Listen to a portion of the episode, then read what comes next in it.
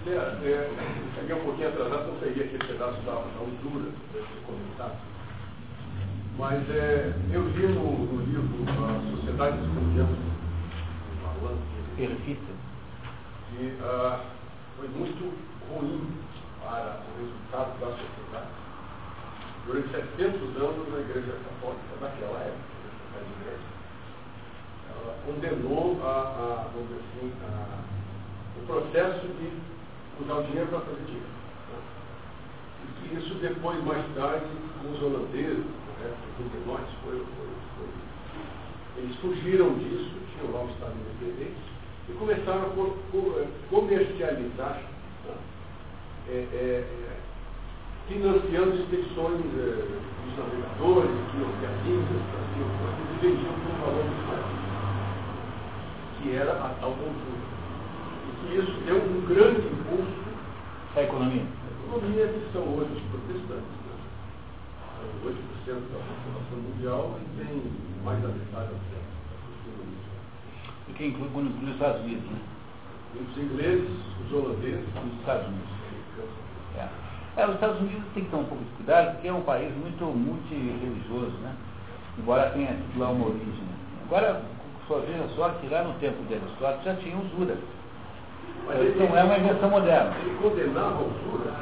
Ele condena a usura dizendo que é a única maneira legítima, no sentido, a única maneira natural, não legítima, de se obter uh, ganhos, né? ou concretamente se obter o, o produto da, da, para a vida, né? os elementos para a vida real, é você, é você é, é buscar isso na natureza, produzir a solução na natureza. E que eh, isso era assim no início, então todas as pessoas faziam trocas de produtos in natura, se chama em termos econômicos de escampo, e depois, como se inventou a moeda para tornar isso mais fácil, a moeda como que enlouqueceu e passou a ter uma vida própria e passou a gerar a ideia de ter coisas para revender ou a ideia de emprestar dinheiro para obter mais dinheiro são perversões da economia. Daqui não chama de economia. Essas coisas são crematísticas. É outra coisa. Mas hoje em dia é a aplicação dos juros, das aplicações, dos empréstimos, é muito isso, obviamente. É, só que o problema é que quando você leva isso ao limite, né, você tem a situação que tem hoje, porque não há um produto real correspondente a. Porque a moeda não tem só uma questão de volume.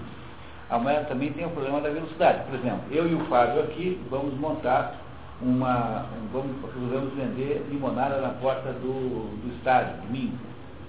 Então eu faço uma jarra de 20 litros de limonada e faz outra. Aí eu, eu saio de casa com um real e ele sai sem nenhum real. E nós, os dois, botamos um preço, combinamos um preço, obviamente, né? Um real por copo. E aí então eu começo, o, o jogo não acaba, não acaba, a ficar com sede, eu vou lá e compro com o meu real, compro um, um copo de limonada do Fábio. Aí eu falo assim, pô, mas tá quente mesmo. Pega o real que eu dei para ele e compra um copo da minha limonada por um real. Mas como a dele está muito boa, eu tô, né, então eu vou lá e compro outro copo de limonada que eu termino o jogo, nós dois tomamos 40 reais de limonada com uma nota só. Então significa que a, a, moeda tem dois, tem dois fenômenos ligados à moeda. Um é, o, é a quantidade. Não, vou pedir 50 centavos emprestados para poder pagar o banheiro. Porque vai ser o terror, né? Eu devia ter usado um exemplo com chope, né? Era mais claro. Então, então o, compreendo que a, a, a, dinâmica da moeda é uma mistura de quantidade com velocidade. Não é isso? Quantidade e velocidade. Então, essas duas coisas juntas, há fórmulas matemáticas para saber que é isso, é que fazem a movimentação da economia. Quando a moeda ela enlouquece e torna-se um assunto individual, né, então o que acontece é que ela vai se despregando do, do mundo real. Então, o, o, hoje, se você pegasse e fosse, saísse para realizar né, toda a moeda que existe no mundo, comprando coisas, não haveria coisas para pagar, não haveria uma inflação tão estúpida. Porque não é tão estúpida, tão estúpida, tão estúpida, porque a, a inflação realmente é isso, né? É uma, a inflação, rigorosamente falando, é uma disparidade entre uma, uma desproporção entre a oferta e a demanda. De, a oferta, de, a demanda de dinheiro. Né? Então, como haveria muita, muita gente querendo comprar automóvel, é, o que, que você faria? O vendedor de automóvel aumentaria o preço até expulsar os mais pobres. Então, o que você tem, na verdade, é, ao deixar a moeda enlouquecer, você tem uma, uma situação potencialmente desastrosa e imensa, que é uma, uma bolha financeira que uma hora ou outra vai explodir. O caso da depressão, né? Foi isso. A depressão de 29 foi isso. É, não, a depressão... muito dinheiro desde a guerra, desde o pagamento do né, financiamento da guerra, e, mas não, mas a, a, produção a depressão de 29 não, era o contrário. Não valiam aquilo. É que era, era, era o contrário na prática, no, no sistema econômico, era assim. Você teve uma crise de confiança na, na Bolsa, né, porque o que aconteceu é que foram descobertas empresas que não existiam com ações da Bolsa, aí criou uma desconfiança generalizada sobre a qualidade das ações da Bolsa, e aí então as empresas pararam de se capitalizar e começam a, a, a, não, a, não, a não ter mais é, capacidade de vender. E na verdade as empresas estavam todas lá, mas o que acontecia é que o dinheiro foi, foi, foi sumindo. O dinheiro foi desaparecendo, porque o, o, o dinheiro foi para coisas é, concretas, reais, e aí então não dá para vender para ninguém nada, porque ninguém comprava. Como você não, não tem para quem vender, você demite os seus funcionários, uma parte, o resto com comentário. Esses que foram para a rua não têm mais dinheiro para comprar nada, então eles diminuem ainda mais a demanda. É, e você vai então é, criando uma espécie de buraco no qual você se mete, porque quanto menos eh, consumidores tem, mais desempregados tem e, portanto, mais, é, menos dinheiro tem. E até que chegou numa hora em que estavam todos os produtos aí à vista, com preços baixos, mas não havia ninguém que tivesse dinheiro para comprar. É o contrário da inflação. Mas é uma situação muito pior que a inflação. Aí o Lord Keynes deu uma sugestão muito inteligente, que era o seguinte, ó, você pega metade dos empregados e paga para abrir um buraco e paga outra metade para fechar. Aí paga a primeira metade para abrir e a outra para fechar. Porque você tinha que dar dinheiro na mão das pessoas, mas não podia ser dinheiro produtivo. Porque se você fabricasse mais bicicletas, só piorava a situação. Então tinha que fazer, dar de presente mesmo dinheiro para poder, para o pessoal poder sair comprando de novo. Daí como se começa a comprar, o comerciante vendeu, encomenda para a fábrica, a fábrica recontrata todo mundo e começa o ciclo virtuoso. Então é essa situação. Né? Mas o que é no, no mundo hoje é o contrário. Você tem uma incapacidade do sistema econômico de representar em bens concretos o volume de dinheiro que tem. E não precisa nem aumentar o volume, basta que aumente a velocidade, como eu mostrei com o exemplo do Fábio. Se, se começar a haver uma, uma espécie de desconfiança do, da, da, da, da, liquidez do dólar, então todo mundo vai se livrar dos dólares e vai pegar euros ou ouro, né? Se, se o euro também está sob suspeita. Então o que, o que acontece nesse momento no mundo é que se houver uma crise de confiança generalizada, explode o dinheiro, explode o sistema financeiro internacional, ninguém mais paga ninguém. Dizer, o sistema financeiro vai derreter. É um poder, uma, uma potência real é, nesse momento, porque o que acontece é que o dinheiro tornou, é, se transformou numa coisa é, absolutamente, absolutamente autônoma. Não tinha isso no tempo que o dinheiro representava um metal, um padrão ouro, até pouco tempo. Né? E, e, hoje o dinheiro não pensa nada, ele é apenas uma, garantia, uma garantia fiduciária. O governo diz que vale. Mas as pessoas têm até um limite acreditam no governo, mas não acreditam mais. Por que não tem inflação no mundo, então a inflação está baixa? Não tem inflação no mundo porque a globalização impede, porque o sujeito que vai levantar o preço não consegue, porque sempre tem alguém na Coreia, na China, que vai vender uma base que você. Quer dizer, o que aconteceu no, no, no, no mundo moderno foi a destruição da inflação a globalização destruiu a possibilidade de inflação. Como é que se levanta preço? Só se você tivesse uma garantia de proteção de mercado. Daí os, os produtores diriam assim, não, agora nosso, nossos pregos são mais caros. Mas o que acontece se alguém fizer isso? No dia seguinte você importa da China, da Coreia, da onde, pela metade do preço. Então, a maior inter-relação internacional de mercadorias impossibilita o aumento de preço, de modo discricionário. Agora, existem aumentos de preços que não são inflacionários tecnicamente. Né? Quando a jada e os tomates é, queimam, você não pode chamar o aumento de tomate de inflação, porque na verdade isso não é inflação, é aumento de preço tomate. Entendeu a diferença? A inflação é um fenômeno monetário. Tá? É, um fenômeno da, é uma doença da moeda. É um excesso de moeda. Isso é inflação, excesso de moeda. Não tem a ver com o fato de que agora não tem mais tomate, porque queimou.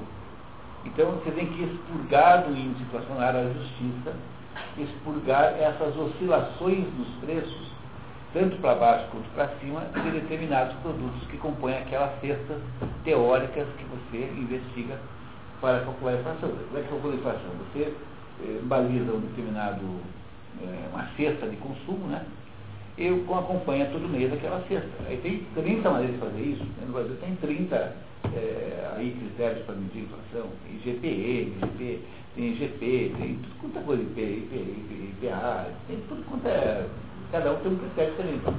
Um mede no dia primeiro, no dia 15, no dia 30, um que de primeiro é igual. Né? Outro mede só o consumo da classe média.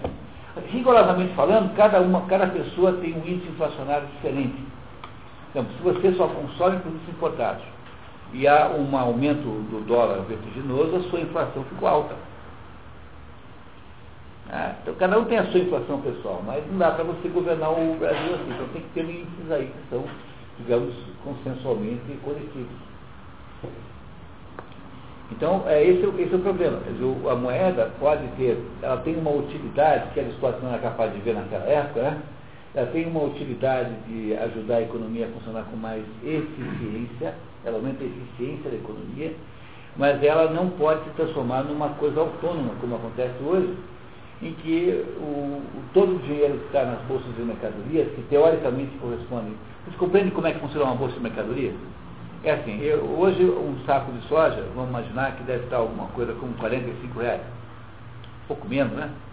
12 dólares, pensa 30 reais. Então eu, eu, eu, eu, chego assim, eu chego aqui com ele e eu digo, vamos fazer uma aposta? Então eu aposto com você que vai estar 50 reais daqui a tanto tempo, você aposta ao contrário.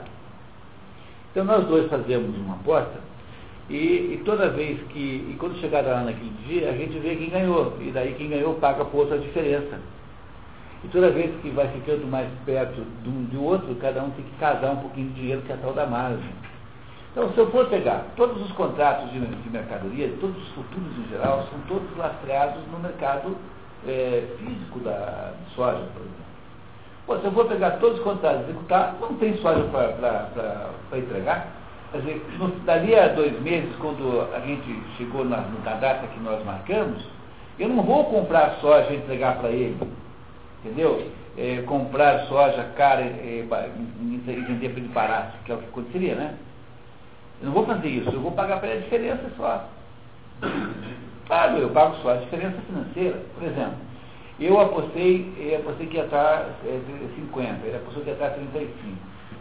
Então, o que, que, eu tenho que fazer? Eu tenho, já que, já que ele, ele ganhou, eu tenho que dar os 15 de diferença para ele, que ele ganhou. Mas eu não vou dar em soja, eu vou dar um cheque para você é, da diferença. Entendeu? Então, os contratos de, de produtos agrícolas não têm correspondência física. Se eu fosse executar todo mundo, eh, o preço da soja ia para um mil dólares, porque, porque, porque teria muita gente demandando. É, esse descolamento do mundo econômico, financeiro, do mundo econômico real, que é o único que o, o, o Aristóteles aceita como verdadeiro, é o mal de você é, produzir essa, esse desenfreado, essa especulação desenfreada, que também é a obra dos protestantes holandeses, alemães e americanos. E a usura. É. É, é que a usura é um termo que é antigamente aplicado à ideia de emprestar a juros, né? mas no, no, o que Aristóteles está aqui chamando de usura é tanto a ideia de emprestar juros como especular com mercadoria. As duas coisas são chamadas de usura aqui. Ou seja, é quando você faz o dinheiro gerar dinheiro. É, e, e é o, o mundo econômico puro para Aristóteles é um mundo em que você procura na é, produzir, é o, o que, que, é o mundo econômico da história? É o mundo que levanta de manhã, vai lá e ordena as vacas. Entendeu? Então você está usando a possibilidade desse animal sustentar sua família. E o, o, mundo que ele condena é do sujeito que aperta botões especula usando dinheiro para gerar dinheiro e fica rico fazendo isso. Pois ele acha que há uma diferença de valor moral entre essas duas coisas. É, então, então, é claro que ele não tem 100% de razão, né, porque há um aspecto positivo nisso. Só que ele tenta uh, fazer o, o, mérito do Aristóteles é nos mostrar a diferença, talvez a gente sempre perceba com clareza. Essa diferença é importante. Vamos... Quando ele chegou às mesmas conclusões do Adam Smith. É, é isso mesmo, porque o Adam Smith é o sujeito disso também. Esse que é o problema, né?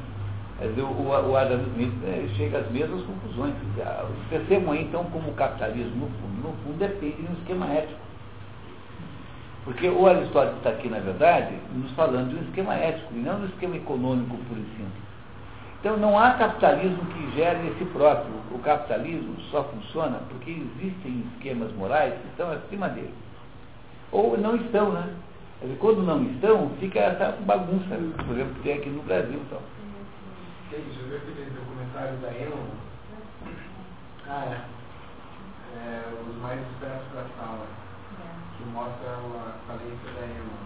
Que era só vivendo de ilusão. Aumentar o valor da bolsa, ilusão, ilusão é, mas ali, é que ali havia uma coisa chamada, chamada é, é, cobiça, que consiste em você falsificar o balanço. É. Né, que ali é outro fenômeno, aí, aí é crime puro e simples. Você inventa, manipula, manipula a contabilidade, né? Até a, a, porque o problema é que esse pessoal recebe bônus pelo desempenho.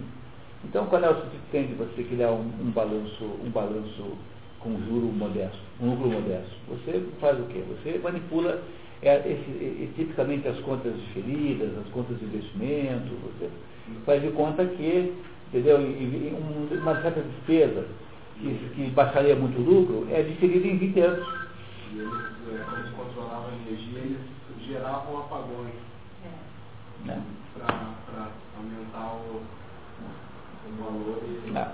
Mas aí está falando de crime, cobiça, né? Cobiça criminosa. Bom, então, continuamos, pessoal, na página 45. A... Você viu acabou o biscoito? Acabou o biscoito. Bom. Então. Eu, é... tenho, eu, tenho esse, esse filme aí, é, eu indico, sabe? Serve, serve assim como. Não, uh, você ficar esperto.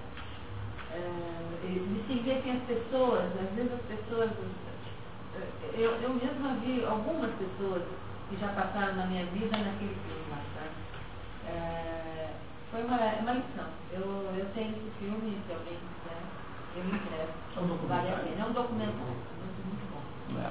Vamos não, não é o mais comum, não. Não. Então, eu só queria, Alexandre, para o seu registro, esse Diversos Pés Cidadãos é o livro terceiro, capítulo terceiro. Então vamos. Tá. Então, as diversas espécies de, de cidadão. Resta ainda uma dúvida sobre o tipo de cidadão. Apenas são os verdadeiros cidadãos os que são uh, admitidos nas funções públicas. Ou essa qualidade pode convir aos operários? É, por operários entendam aqui trabalhadores, é, artífices, servos, todos aqueles que trabalham no fim. Tá?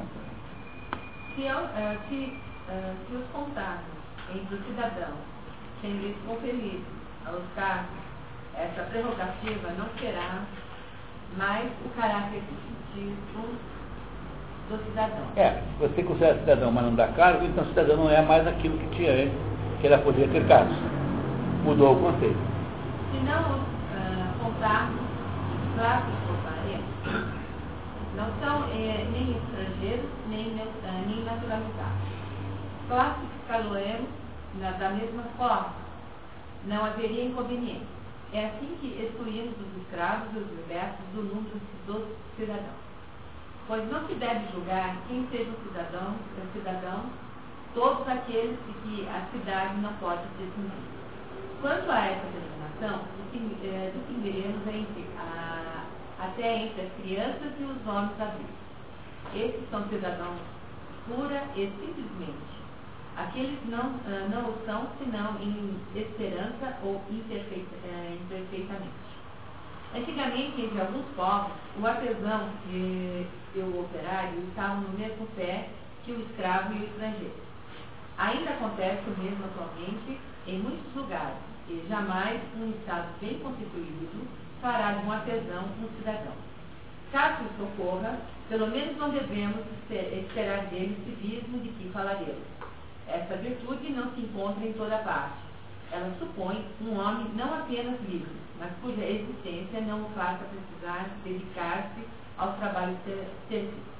Ora, que diferença há entre os artesãos ou outros eh, mercenários e os escravos, a não ser que estes pertencem a um particular e aqueles ao público? Por pouco que prestemos até atenção a ela, essa verdade se manifestará. O desenvolvimento só pode torná-la mais evidente. Isso é uma coisa muito importante, porque ele está dizendo o seguinte, que você não deve dar o poder para o pessoal do dinheiro, o pessoal da economia. Como ele não fala em termos de casta, fica um pouquinho, um pouquinho assim é, estranho. Mas quando você conhece o, o sistema das castas, você entende que a primeira casta é brahmana, que em cima é, é, que tem por missão é, orientar os outros. A segunda casta é a casta política, a casta, digamos, é, guerreira, né, na tradução da palavra chátia. E essa é a casta do governante em si. A terceira casta é a casta do Vaixá, que é é o que nós chamaríamos hoje de é, empresário. É isso, no, no, fundo, se a gente quiser falar em termos mais simples, a terceira casta é a casta burguesa, no sentido que a palavra burguesia tem de legítimo, né? O burguês é um sujeito cuja existência é voltada para uma aquisição de um patrimônio, é isso que configura a mente burguesa. O burguês é alguém cuja vida é pautada por por quê? O, o, a primeira caça não é pautada por isso. A primeira caça quer atingir alguma coisa que não está nesse mundo. A verdade, o esclarecimento dos fatos. A segunda caça não quer também atingir patrimônio, não, pelo menos não primariamente. A segunda caça quer atingir o quê? Ela quer o poder, o poder puro e simples. É o, o que acontece com o rei Lia. Quando você quer entender a segunda caça, entenda o rei Lia. O rei Lia só se rebela contra as, os, os desaforos que ele fazem quando ele perde o exército. Né, ou aquele exércitozinho brancaleone, né, que não tinha 100, 100 cavaleiros. E a terceira casta não. A vida da terceira casta é uma vida aquisitiva. O sujeito tem o que pauta o sucesso da terceira casta, que é a casta burguesa. É, é ter uma casa bacana num lugar assim que seja dificultado, ter um automóvel mais ou menos bem, botar os filhos num colégio que tenha aí um certo prestígio. Né?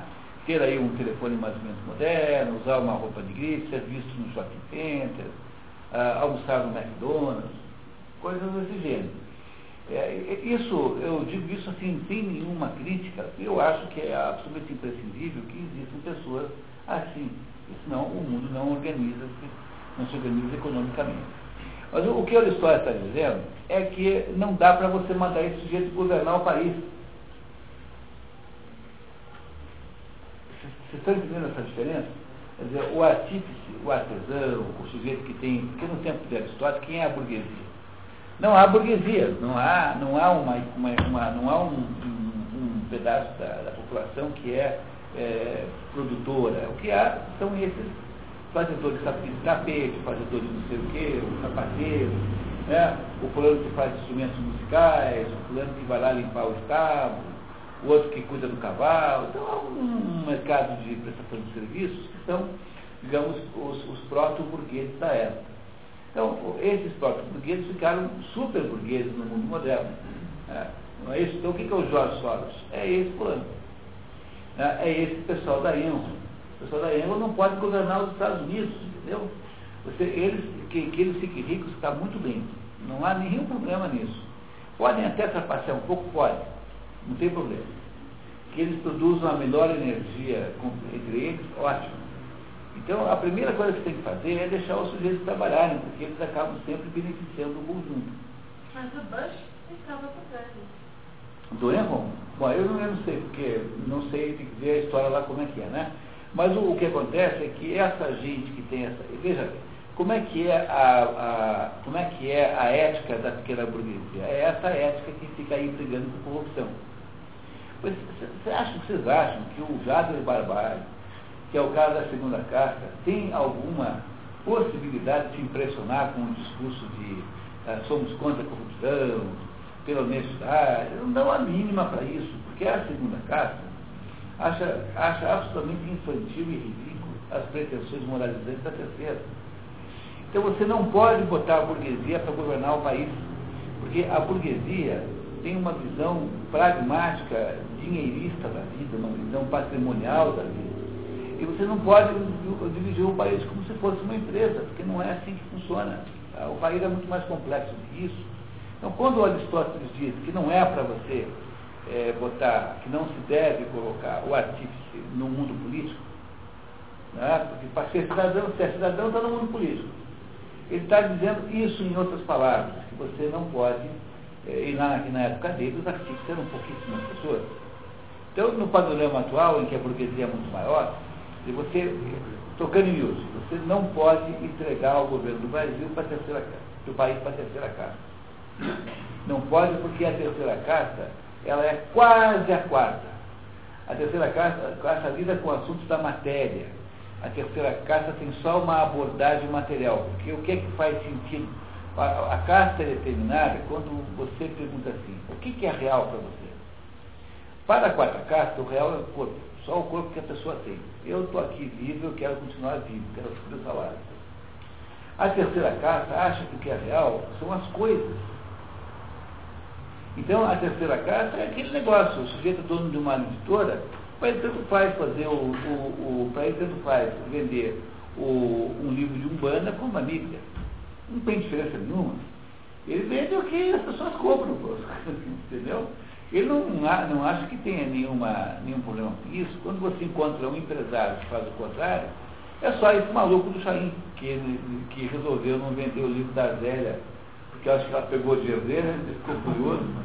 Mas é só um ato assim de, de, de pirotecnia né, de midiática, porque no fundo, no fundo, sempre haverá um empresário para tudo, para a casa humana, para a gente, para qualquer coisa.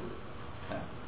Então, você jogar o poder no país, nas, nas, nas, nas classes trabalhadoras, tanto a quarta quanto a terceira, você está cometendo um erro extraordinário, porque eles são ligados à matéria. É então, o, o, os Vedas dizem assim, no final do ciclo atual, no Kali o, as pessoas terão filhos para comê-las em churrasco. Que é mais ou menos o que acontece aí na prática. A ideia de que tudo pode ser comercializado, é, que não há nenhum limite moral para nada. Por exemplo, ah, eu posso fazer clones de pessoas. Quer dizer, eu não posso fazer um clone de pessoas de modo nenhum, porque isso é a maior crueldade do mundo. Você não tem o direito de inventar alguém que não tem pai nem mãe, alguém que não existe, que não tem referência histórica. Pois é, é, é absolutamente imoral fabricar o clone de uma pessoa. No entanto, sob ponto de vista comercial, pode ser um bom negócio. Então, se você coloca a terceira casa, que é aquilo que moderadamente representa aqui o artesão intelectual no poder, você vai cavar, acabar, acabar de cavar a sepultura da sociedade. Eles não podem assumir o poder. A terceira casta está quase na quarta. Dizer, são as duas castas de baixo que lidam com a matéria. E a sociedade só pode ser governada com quem consegue estar acima disso, que lida com outras coisas. Então, a classe política é melhor para a sociedade do que a classe empresarial como governante, toda. E o Antônio Emílio de Moraes é muito falante de sabichão, mas ele gosta muito de ter monopólio e oligopólio. Então, ele fica lá fazendo na Folha de São Paulo, dando lição de moral em todo mundo, mas ele é só um monopolista. Ah, mas mesa de cookie. Ah, tá certo. Tem lá um é efeito. populismo. Aí é, é demagogia, né? É, já é fácil ser demagogia. Né? Entendeu? Então, então, não é para botar o poder na terceira casa. É isso que Aristóteles está nos contando aqui. Porque isso não funciona, porque você não pode botar o poder social na matéria. Porque a matéria é quantidade, como diz o René Guénon. Você tem que botar o poder social onde há qualidade, e não na quantidade. E isso não implica em nenhum minuto em desvalorizar a, classe, a, a casta burguesa. Eu estou aqui insistindo que ela merece toda a admiração, todo o apoio, porque é dela que virá a solução econômica para o mundo. Ela só não pode estar no, no, no, no trono. Compreenderam? É isso que ele está nos dizendo aqui em outras palavras. Bom, é, já dissemos que há várias espécies de constituição de, e de governo. Há, certamente, portanto, vários tipos de cidadãos, sobretudo entre os que chamamos de súditos. que são das monarquias, né? Mas, Existem, eh, existem constitui- eh, constituições pelas quais os operários e os mercenários devem ser cidadãos. Mas existem outras pelas quais isso é impossível. Por exemplo, na aristocracia, se é que ela existe, assim como em qualquer outro estado em que se honre o mérito e a virtude. aristocracia significa governo do, do, do, do- meritório, não, não significa governo do rico. Então, o que é aristos? Aristos é excelente. Então, o que é a aristocracia? É um governo em que pessoas, pela sua excelência, eh, governam.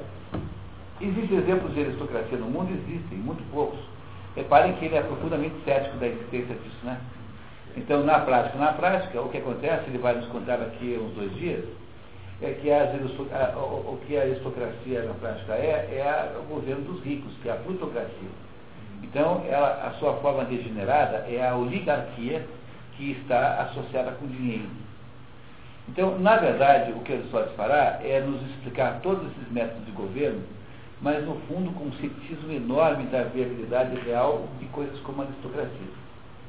Porque não, é difícil fazer na prática. E Depois vai nos explicar e tende sempre para virar apenas o governo dos ricos. Isso não é mais ou menos o modelo feito de Platão lá? Daí, o- na prática, é uma oligarquia.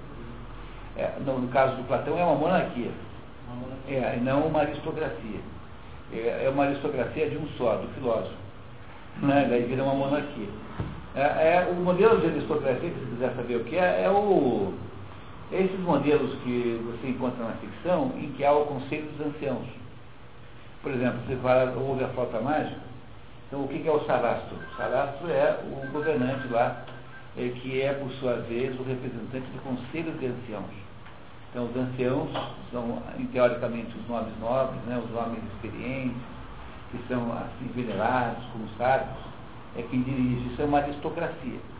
Aqui, o problema é saber como é que você escolhe os, os, os, os, aristocratas. E aí, na prática, o aristocrata sempre tem cara de dinheiro, né? No mundo moderno, ficou com cara de, de gente endinheirada. E gente endinheirada não tem mérito obrigatoriamente só porque é endinheirada. Mas eu estou antecipando o assunto, depois ele vai explicar isso, tá? Então vamos continuar aqui para a gente conseguir vencer a nossa cota do dia. As obras eh, da virtude são impraticáveis para quem quer que leve uma vida mecânica e mercenária. É, Na- você viu, né? Tá.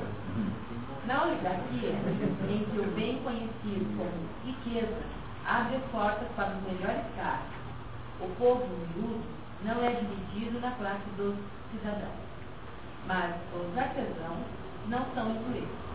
Eles podem enriquecer e se tornar cidadãos uma vez que tiverem feito fortuna. Em Tebas, o próprio comércio dificulta o acesso à cidadania. Havia uma lei que exigia que, se tivesse fechado a loja e deixado de vender há 10 anos para, para ser admitido. Viram que coisa extraordinária? Dizer, Não só você não pode botar nenhum eh, burguês no poder, como se tem que ter pelo menos 10 anos de, de desburguesamento para poder ser aceito como cidadão. Desculpa a indenização. Mas acontece no Brasil, né? Não, veja, é apenas um exemplo. Como o Aristóteles foi estudar as coisas reais, né? Entendeu? Ele foi estudar uma por uma, né? Essa, essa uma, uma regra como essa, que é uma regra obviamente draconiana, inaplicável, mas é um reflexo dessa ideia que está por trás dessa, dessa afirmativa de Aristóteles, de que o, o, o sujeito que está lidando com o dinheiro não deve governar. Porque quem está lidando com dinheiro, ele vê os seus interesses econômicos em primeiro lugar e constituirá uma. É isso que você tem hoje nesse negócio chamado eh, economia liberal. Então o que acontece? Você criou empresas tão grandes, tão estupidamente ricas, tão incrivelmente ricas, tão estupidamente ricas, os milionários, estava no jornal esse dia, a me disse né, que no Brasil tem mais de 20 mil milionários do ano passado para ele. Pessoas com mais de uma, um milhão em ativos financeiros, quer dizer, dinheiro no caixa, né? tá? assim, dinheiro líquido, né? no Brasil. Então, você tem, você tem uma concentração, um aumento de riqueza tão estúpido com a globalização, que essa gente começa a achar que ela devia ter mais poder. E é aí que você faz a sociedade entre o dinheiro e o político é, malandro, que é essa conversa do Banco Itaú elogiar o Lula. Porque o Banco Itaú vê o, o Lula como sendo um garantidor do lucro dele. Então, não é que o Banco Itaú inventou o Lula, é que o Lula inventou o Banco Itaú, ele não sabe. Porque o Banco Itaú não sabe que ele é só um porquinho que está sendo engordado para ser comido no Natal do ano que vem. Entendeu? Então, o, no fundo, no fundo, é a abordagem, é abordagem é, fabiana que foi inventada, e esses milionários, todos em dinheiro, começam a ingenuamente acreditar que eles é que vão mandar. E que eles têm poder de mandar no Estado, quando na verdade eles são apenas massa de manobra, e vão descobrir isso um dia. Mas o entusiasmo dessa gente pelo, pelos governos quaisquer que sejam, veja, para o dinheiro, tanto faz o governo que tem lá. Tanto faz se é socialista, capitalista. O dinheiro não tem preocupação com, uma, com, o sistema político. Porque o dinheiro está abaixo do sistema político. Então ele vai adaptar o que tiver. Né? Então essa, essa atitude é uma prova de que você não deve dar o, o poder para a burguesia. Não é a burguesia que tem que liderar. Você tem que liderar o Brasil com gente então, do mundo político que tenha sido formada e instrumentada pelos melhores brancos. Esse é o único jeito de fazer. Né? Então, por que é que o, o, os países desenvolvidos são assim? Porque você tem uma elite brahma de primeiríssima qualidade e você tem é, uma elite política que foi estudar com ela. Então, existe um livro né, chamado Preparing for Power, em que o autor defende a tese de que toda a elite americana, seja ela de qual for o âmbito, for política, econômica, quer que seja, é formada em 200 escolas médias só isso. Tem 200 colégios que não são como esses high schools, são colégios é, internos, tempo integral, em que o moleque chega lá com 16 anos e vai ler Platão, Aristóteles, Heródoto, Tucídides. Mas não é, vai fazer o que nós fazemos aqui 8 horas por dia durante 4 anos. Um moleque de 16 anos. E esse sujeito, quando sai, vai ser presidente da General Motors, vai ser não sei o quê, vai ser, vai ser é, juiz da Suprema Corte, vai ser essas coisas todas. Nenhum outro país, nenhum país que deu certo imaginou que pudesse produzir o sucesso social com base na economia. Dizer, a ideia da economia é sempre mais baixa. Isso está aqui em escola também, vamos ver daqui a cinco minutos. Então você tem que preparar a elite a elite política com a melhor formação bramânica possível.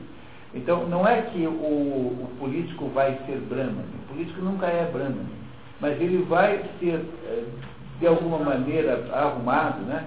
vai, ser, vai ser desenhado pelo brahmane.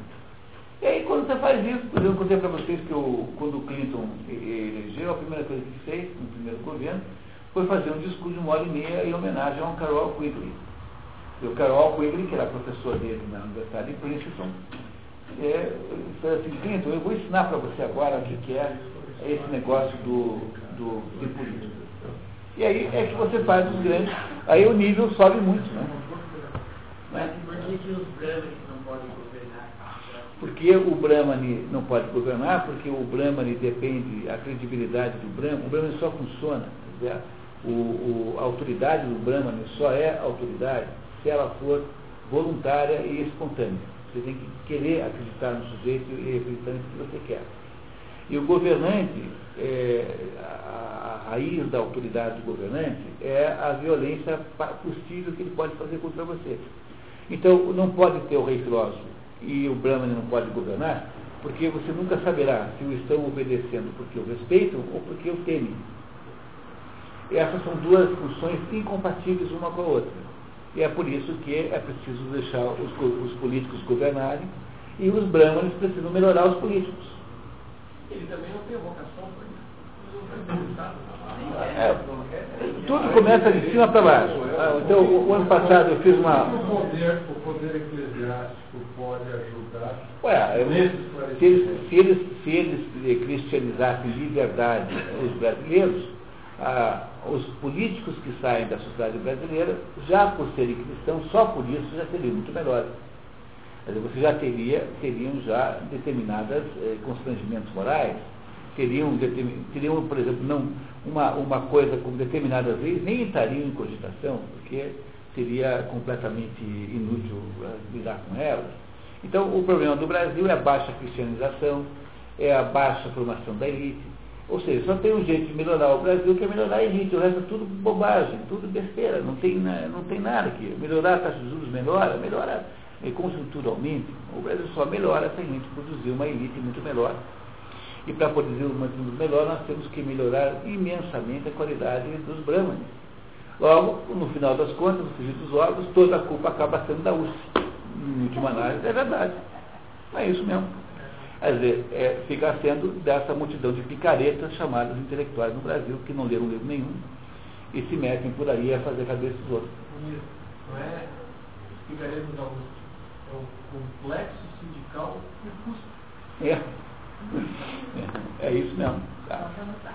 É, em compensação, outros estados em que a lei atrai os estrangeiros pela perspectiva dos direitos de cidadania, pelo menos para seus filhos.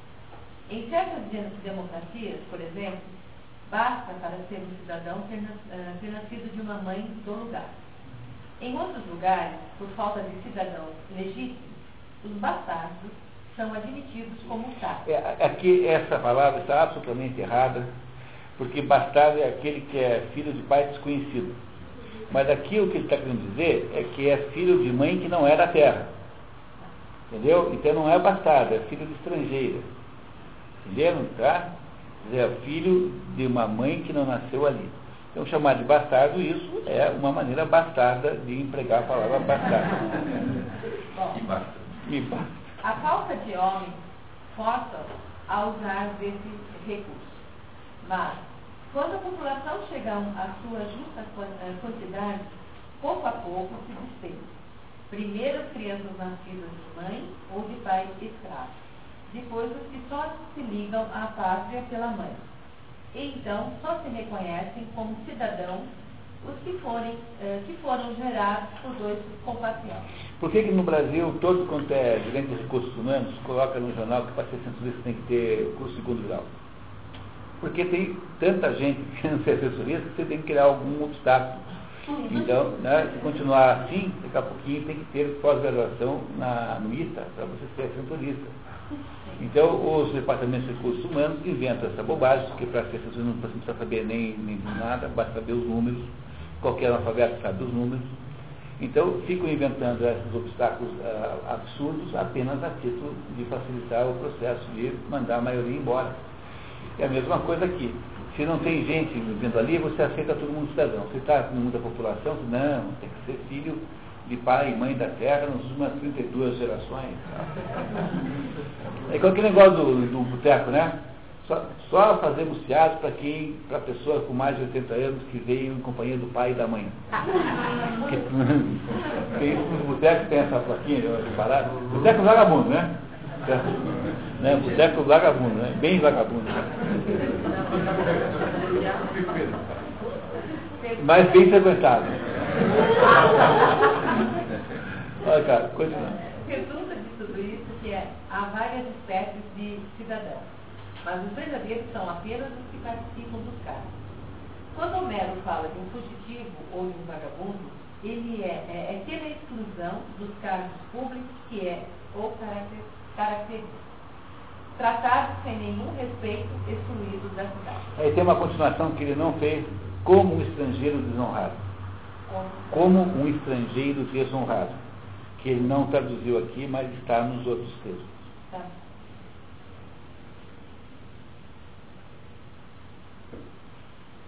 Quem quer que não participe dela, com efeito, é como um estrangeiro que acaba de chegar. É, ele, ele parafraseou Homero agora, né? Que eu tinha, não tinha colocado, parafraseou agora. Se em algum lugar escondem essa distinção, fechando os olhos sobre os domiciliados que usurpam a qualidade de cidadão, é para iludir e disfarçar sua malignidade. É, iludir quem? Os habitantes. É para iludir os habitantes da cidade e disfarçar a malignidade de quem? Dos, dos domiciliados indevidos. As virtudes que fazem o cidadão e o homem dever. Livro 3, capítulo 2, Alexandre. Livro 3, capítulo 2. Não, é que eu estou dizendo para o Alexandre porque esse, esse, livro aqui é uma condensação né, da, dos textos originais, só para ele saber que como ele tem os dois livros, ele vai acabar depois comparando. Então, as virtudes que fazem o cidadão e o homem de bem. Os objetos que acabamos de tratar levam-nos agora a examinar se as mesmas virtudes fazem o homem de bem e o bom cidadão. E, já que, está, eh, que essa questão vale a pena, tentemos de início tratar um ligeiro pouco das. Podemos comparar os cidadãos aos marinheiros. Ambos são membros de uma comunidade. Ora, embora os marinheiros tenham funções muito diferentes, um empurrando o remo, outro segurando o leme, um terceiro vigiando a proa, ou desempenhando ou alguma outra função que também tem seu nome, é claro que as tarefas de cada um têm, têm sua virtude própria. Mas sempre há, um, ah, há uma que é comum a todos, dado que todos têm por objetivo a segurança da, navega da navegação, a qual aspiram e concorrem, cada um à sua maneira.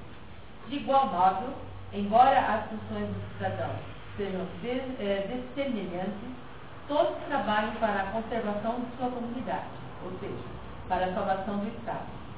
Por conseguinte, é a esse interesse Falta um S, né? é, comum que deve relacionar-se à virtude do cidadão. Interesse está faltando um S. Portanto, se há várias espécies de governo, é impossível que as virtudes cívicas e os, e os civismos perfeitos sejam os mesmos em toda parte, ou que eles se confundam com a virtude absoluta, pela qual distinguimos as pessoas novas. É evidente que se pode ser bom cidadão sem possuir virtudes tão eminentes. É, então isso é importante, viu? As virtudes que fazem um homem bom não são as virtudes que fazem um bom cidadão. Por quê? Porque se em todos os, se em todos os lugares os cidadãos são diferentes, conforme os diversos formatos e fórmulas, então seria impossível que uh, as virtudes de, de uma boa pessoa fossem iguais às do bom cidadão, porque a virtude de um bom homem é sempre a mesma, e é uma só. Entenderam o que ele está dizendo? Que não é possível, portanto, nós acharmos que a virtude de um bom homem é igual a de um bom cidadão. Porque as virtudes dos cidadãos variam conforme o governo, conforme o tipo de Estado que eles têm. E as virtudes de um bom homem não, são sempre as mesmas. Ele fala virtude, ele não está confundindo com habilidade. Ele está falando em arete no original, em grego, e arete é uma palavra difícil traduzir, porque ela é dessas palavras que tem muitos sentidos. Excelência, mérito, virtude, competência, habilidade. É isso, quer dizer, o que faz um, você ser bom cidadão não é a mesma coisa que faz você ser um bom homem. O maior exemplo disso tudo é a morte de Sócrates. Porque Sócrates, do ponto de vista da cidadania ateniense, era um mau cidadão, tanto é que foi morto, foi condenado à morte. Ou seja, ele não era bom cidadão, mas era um homem maravilhoso. Compreenderam o que ele está dizendo? Que uh, não há uma equivalência entre essas duas coisas, porque se houvesse todos os sistemas políticos, portanto, todos os esquemas de cidadania teriam de ser os mesmos. E não são, na prática. Ah, Jesus Cristo também. Jesus Cristo, do ponto de vista do governo da, de, de, de, Israel, né, no governo lá da, da, eu não pensei como é que era aquilo lá, juridicamente, da Judéia, era um criminoso. Então, o, o melhor homem de todos, se possa ter imaginado que já existiu, era, ao mesmo tempo, o pior dos judeus. Do ponto de vista da cidadania judaica, ele era o pior homem de todos. Entenderam o que ele está dizendo? Tá? Então, continuamos. Porém, para melhor discutir essa questão, convém situar no melhor governo possível. Veremos, por um lado, que é impossível que o Estado seja composto inteiramente de homens perfeitos. E, por outro lado, que é preciso que cada um execute o melhor possível de suas funções. Uma vez que parece impossível que todos os cidadãos se assemelhem, se assemelhem não pode o mesmo gênero de virtude fazer o bom cidadão e o homem de Deus. Mas todos devem ser bons cidadãos. É daí que provém a bondade intrínseca do Estado sem que seja necessário que haja entre todos, entre todos igualdade de. Olha que coisa maravilhosa que eu vou dizer. Quer dizer, nós diríamos assim, com um pouco mais de estilo, né? A beleza intrínseca do Estado, da cidade. Quer dizer, a, qual é a beleza intrínseca da, do, da, economia de mercado? É assim, você quando vai comprar um sapato, ou quando vai comprar um, um pacote de pipoca, quando manda fazer uma saia, quando vai procurar um dentista, você não está preocupado se o sujeito é atleticano, não é, sujeito é maçom ou não é, se ele é protestante também tanto faz, não é? Não é isso? Quer dizer, o, o, quando o sujeito vai ao dentista, ele não vai porque trata-se de um dentista que torce o mesmo time que ele. Todas essas questões são todas secundárias frente ao fato de que ele é um bom dentista. Isso foi é, maravilhosamente bem estabelecido por Santo Agostinho, lá pelo ano 400, 300 e pouco, dizia assim, foram brigar com ele, porque ele havia mandado fazer um par de sandálias num sapateiro ateu. Então as, as cristãos foram lá cobrar, pô, mas tem tantos sapateiros que estão aí precisando de sandália, trabalho, né? Ele falou assim, olha, a obrigação do sapateiro é fazer bons sapatos. E acabou. Então, o mérito da economia de mercado, a beleza da economia de mercado, é que o, o, as escolhas de troca que acontecem nela não são associadas a questões tribais. Né? O que é uma questão tribal moderna? Coxas contra cristãos, né? é, protestantes contra católicos. Essas coisas tribais não interferem no mundo econômico, ou muito pouco, porque, porque há uma espécie de equalização. O dinheiro é um equalizador. Então o dinheiro não tem time, não tem partido. Não tem... E a mesma coisa acontece aqui na sociedade. Quer dizer, qual é a beleza da sociedade, da, da cidade? É assim, todo mundo pode ser cidadão, mesmo havendo diferenças de valor moral entre as pessoas.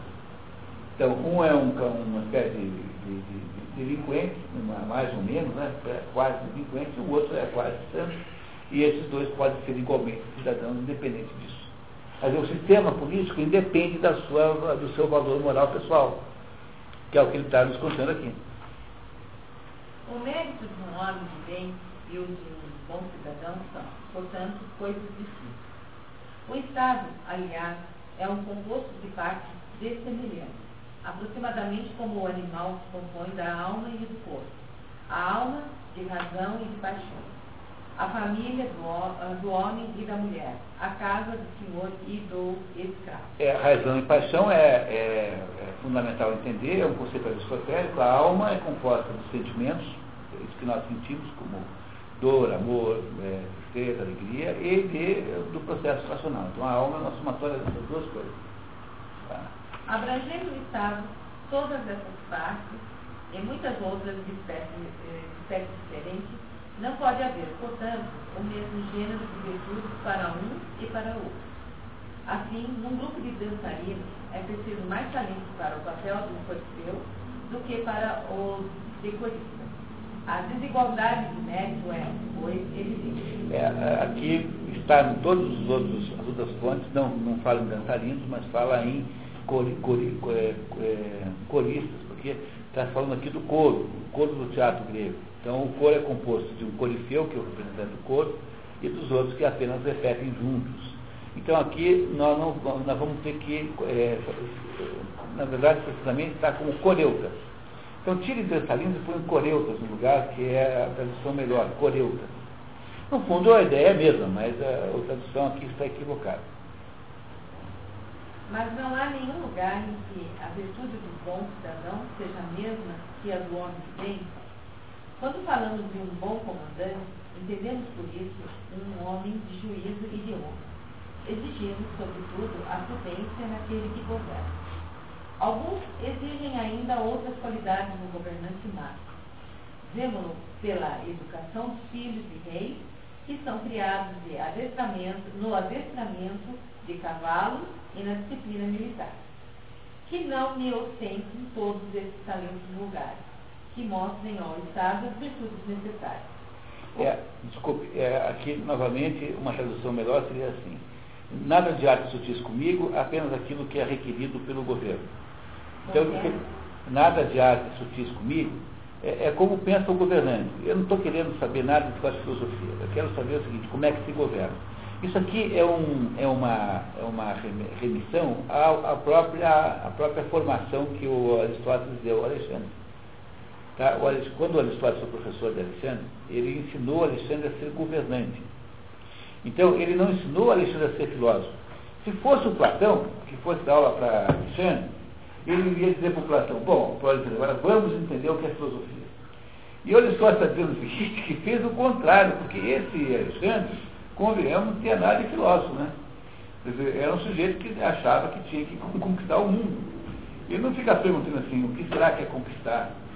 Né, né, entendeu? Então, enquanto Platão teria dado a Alexandre uma formação de teórico filósofo, para criar um rei filósofo, o Aristóteles está dizendo aqui, olha, ele está referindo-se aqui aos versos do, do, do Eurípides, de um fragmento de uma peça perdida, em que o Eurípides fala assim, olha, nada de sutileza, vamos logo ao que interessa ao Estado. Então ele está dizendo que o, o governante tem que ter uma educação de governante, uma educação especial que não a educação que os outros recebem. É isso que ele está querendo nos dizer aqui. Bom, o que supõe um treinamento particular para as pessoas desse nível? Se entre os altos funcionários o mesmo método faz o homem de bem e o bom cidadão, se, ademais, a qualidade de súbdito não exclui a de cidadão, a virtude cívica não será, porém, a mesma coisa que, que chamamos pura e de mérito. Haverá sinonímias apenas em alguns cidadãos, vale dizer, nos que estão no governo do Estado. Em qualquer outra classe, as qualidades são. Talvez tenha sido isso que fez Jazão dizer, só conheço uma arte e só sei reinar. É, esse Jazão era um tirano lá da época, não é o Jazão dos Argonautas, não, tá? Não, não. Tá? É um tirano da época. E ele diz assim, olha, eu só sei fazer uma coisa que é mandar. É o rei. O rei Lear só sabia fazer é uma coisa que é mandar. Então, você, você destrói a, a, identidade ontológica do sujeito quando você retira o exército dele. Então, o que ele está dizendo, é, novamente, voltando à teoria das castas, está dizendo que o sujeito que, que é profundamente, é, nascido profundamente com uma das castas, ele, ele não consegue sair daquilo. Ele é prisioneiro daquilo como se fosse um destino que ele não controla mais. É, continuando. No entanto, é bom saber igualmente, igualmente mandar e obedecer. E um cidadão experimentado é aquele que é capaz de ambos os papéis. Suponhamos um homem de bem que só saiba comandar e um cidadão que saiba um e outro. Eles não terão o mesmo valor já que desses diferentes papéis é preciso que o homem destinado ao comando aprenda um e seus súditos outro. O cidadão que participa de ambos deve aprendê-los de igual modo e conhecer os diversos tipos de comando. Pois há inicialmente o comando do Senhor, que se exerce sobre o que chamamos de empregados necessários. Não é preciso que aquele que o exerce saiba fazer os trabalhos de serviço, basta que saiba utilizá-los cabe aos seus servidores saber a execução.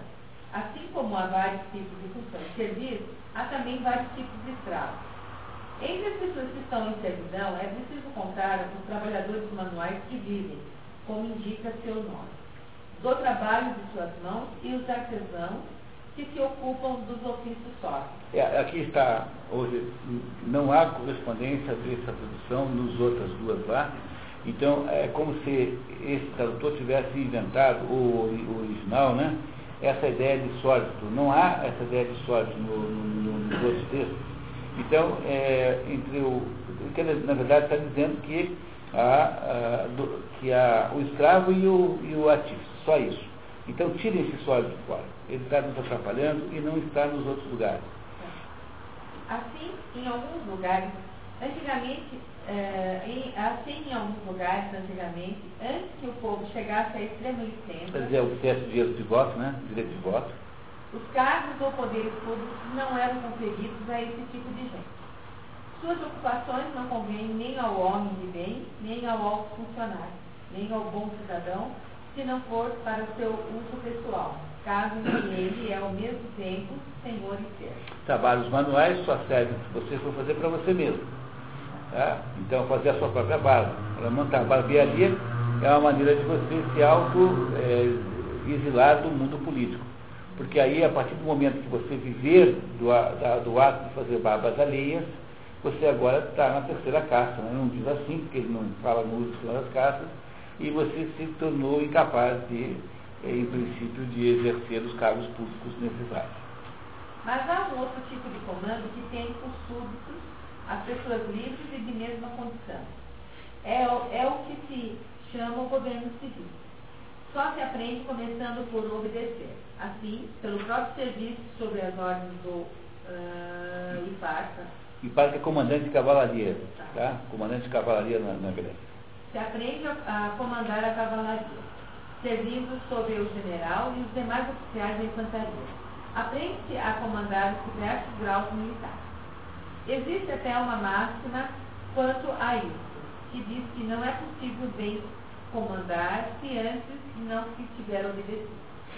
Ora, esses são dois gêneros, dois gêneros diferentes de méritos, e é preciso que um bom cidadão adquira ambos, saiba obedecer e esteja em condições de comandar. Ambos também convêm ao homem de bem, embora de modo diferente, pois a temperança e a justiça diferem entre, é, até entre pessoas livres, das quais uma é superior e a outra inferior. Por exemplo, entre homem e mulher. É, no, nos outros, nas outras traduções não está, ah, não há nenhuma menção à infidelidade aqui. Parece ter sido uma contribuição do próprio uh, compilador francês aqui. A coragem de um homem se aproximaria da pusilanimidade. Pusilanimidade é, é, é covardia. Se fosse apenas igual a de uma mulher. E a mulher passaria por atrevida se não fosse mais reservada do que um homem em suas palavras. A administração doméstica, em ambos os casos, também deve apresentar alguma diferença, sendo um Hum. encarregado de comprar, Que é o homem. de economizar e de conservar. Tá? Um que é o homem encarregado de comprar, outro que é a mulher de economizar e conservar. É a gestão da, da casa é da mulher. E o homem é que traga o dinheiro de fora. Entendeu? Essa, essa diferença que é, mantém-se até hoje, né? Porque mesmo quando há casos diversos, são apenas casos acidentais e não normais. O normal é que os homens sustentem a família. O mérito especial do que comanda é a prudência. É, no- na tradução do tradução inglês é practical wisdom, quer dizer, sabedoria prática, prudência no sentido de é, discernimento, bom senso, né? Esse é o sentido que o, tem a palavra prudência aqui. As outras virtudes lhes são comuns com os que o- obedecem. Esses não precisam de prudência, mas sim de confiança e de docilidade.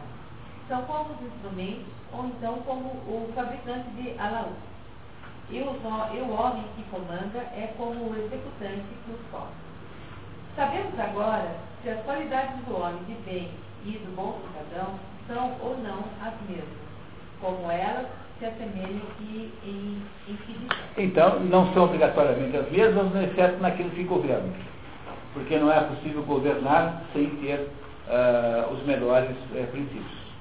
E é isso que ele está nos dizendo que por causa disso é preciso ensinar o governante a ter sabedoria, a ter bom senso. E é por isso que o Alexandre Magno precisa ser aluno do Aristóteles. Olha, na minha família, essa é a minha vida. Estou contando as outras. Mas ah, as mulheres é que cuidam do dinheiro. Os homens Ah. trabalham, né? Levam dinheiro, né? E não é só na minha família. É, é por isso que o Aristóteles criou a ideia de sinceridade e de acidentalidade. Então, a sinceridade é assim, você tem uma, digamos assim, uma normalidade que de vez em quando sofre modificações. Então, as acidentalidades não modificam a sinceridade, mas são perfeitamente legítimas e acontecem. Então, pessoal, com isso a gente venceu aí a nossa quarta noite. Quase conseguimos o que eu tinha planejado, mas eh, não, não, não tem importância, porque quando a gente sai um pouquinho do assunto é, é, é, é benignamente, porque nós não estamos discutindo futebol nem o Oscar, né? Quando a gente muda de assunto.